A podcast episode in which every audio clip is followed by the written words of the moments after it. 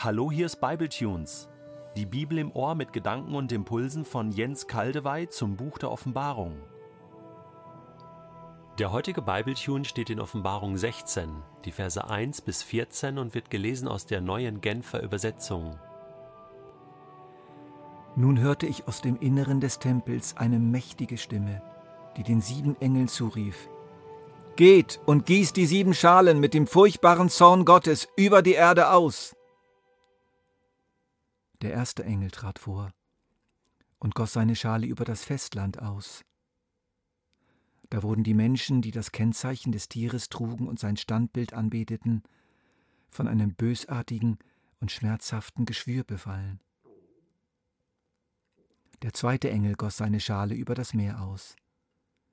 Da wurde das Wasser im Meer zu Blut, das aussah wie das Blut eines Leichnams, und alles Leben im Meer ging zugrunde.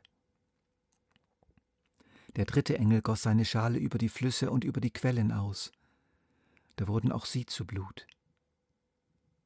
Daraufhin hörte ich den Engel, dem die Gewässer unterstellt waren, sagen, Gerecht bist du, heiliger Gott, der du bist und der du warst, und gerecht sind die Strafen, die du verhängt hast.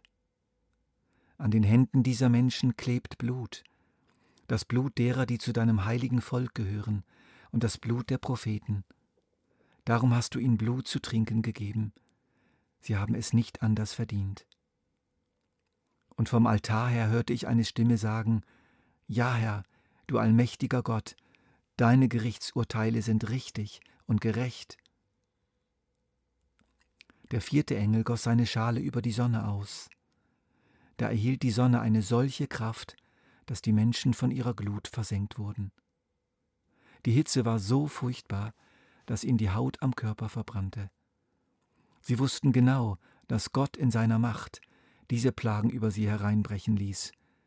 Aber statt umzukehren und ihm Ehre zu erweisen, verfluchten sie seinen Namen. Der fünfte Engel goss seine Schale über den Thron des Tieres aus.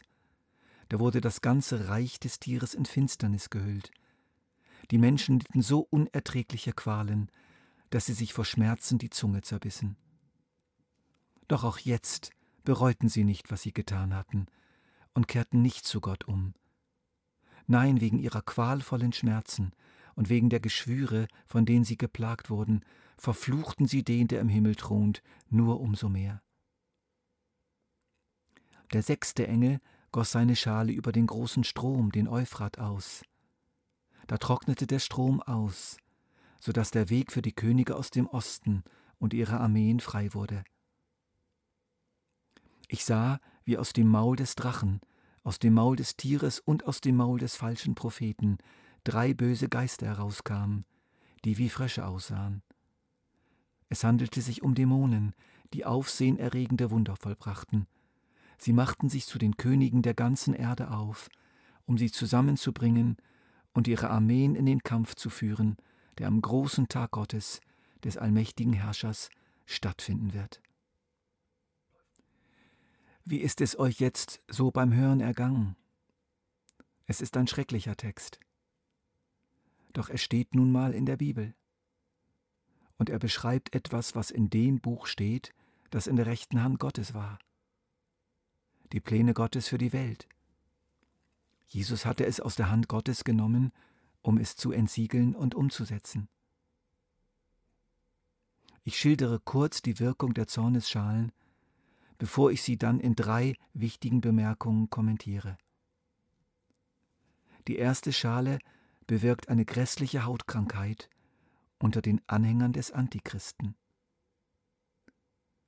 Die Partei Jesu wird offensichtlich verschont. Die zweite Schale bewirkt eine so starke Verunreinigung des Meeres, dass es zu einem Massensterben der Meerestiere in allen Meeren kommt. Die dritte Schale löst dasselbe in den Flüssen aus. Die vierte Schale bringt eine solche Klimaerwärmung hervor, dass es überall bei den Menschen zu fürchterlichen Sonnenbränden kommt, die nicht mehr vermeidbar sind. Keine Sonnencreme hilft hier mehr. Die fünfte Schale wirkt sich besonders auf den engeren Herrschaftsbereich des Tieres aus, auf den antichristlichen Kader, auf den inneren Machtzirkel. Es ist bemerkenswert übrigens, dass wir auch hier noch einen Unterschied in der Schwere des Gerichts spüren. Sie kommen noch härter dran als die anderen. Es ist die Rede von unerträglichen Qualen, die diese Leute erleiden müssen. Doch bereuen tun sie gar nichts. Die Wirkung der sechsten Schale fällt ein Stück weit aus dem Rahmen. Ihre Wirkung ist sozusagen indirekt. Sie ermöglicht alle Maßnahmen dämonischer Verführung, die zu einer weltweiten Mobilmachung der antichristlichen militärischen Mächte führen, um gemeinsam zu kämpfen. Gegen wen wird hier noch nicht gesagt, später wird deutlich, gegen das Volk Gottes. Es ist ein indirektes Gericht, weil das Versammeln der Heere zur Schlacht deshalb geschieht, damit dieses dann nachher umso effektiver vernichtet werden kann. Die Formulierung des, die Formierung des Bösen ist schon Teil des Gericht Gottes. Es ist so, wie wenn verstreuter Giftmüll an einen Platz gesammelt wird, um ihn dann umso besser entsorgen zu können. Diese kurze Beschreibung der Zornesschalengerichte soll genügen. Doch ich möchte noch drei Bemerkungen dazu machen. Erstens, diese Zornesschalengerichte, anders als die Posaunenkatastrophen, liegen wirklich noch in der Zukunft.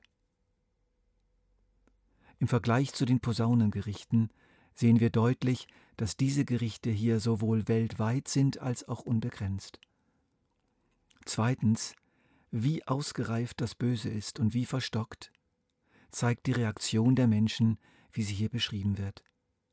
Doch auch jetzt bereuten sie nicht, was sie getan hatten, und kehrten nicht zu Gott um. Hierher gehört auch das Urteil des Engels der Gewässer. An den Händen dieser Menschen klebt Blut, das Blut derer, die zu deinem heiligen Volke gehören, und das Blut der Propheten. Sie haben es nicht anders verdient. Drittens, diese Gerichte sind Ausdruck der Liebe und Gerechtigkeit Gottes. Die grauenhaften Flüssigkeiten, die da ausgegossen werden, ätzend wie Säure, giftig, explosiv, unheilvoll, befinden sich in einer goldenen Schale. Es ist ein priesterliches Gefäß, das im Tempel selbst verwendet wird. Es kommt aus der Wohnung Gottes.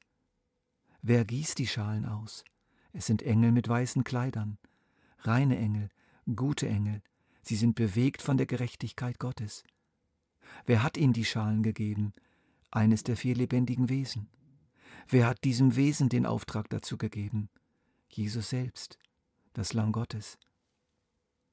Wir dürfen nicht vergessen, dass diese ganze Szenerie zu den Ereignisketten gehört, die ausgelöst wurden, als Jesus das siebte Siegel des Buches, Buches öffnete. Wir sind ja immer noch unter dem siebten Siegel, das sich auf den Teil des Planes Gottes bezieht, der alles zur Vollendung treibt. So wollen wir versuchen, wenigstens versuchen, einzustimmen in die Aussage des Engels der Gewässer und der Stimme des Altars. Gerecht bist du, heiliger Gott, der du bist und der du warst, und gerecht sind die Strafen, die du verhängt hast. Ja, Herr, du allmächtiger Gott, deine Gerichtsurteile sind richtig und gerecht. Unser Gott, unser Herr, verdient dieses Vertrauen.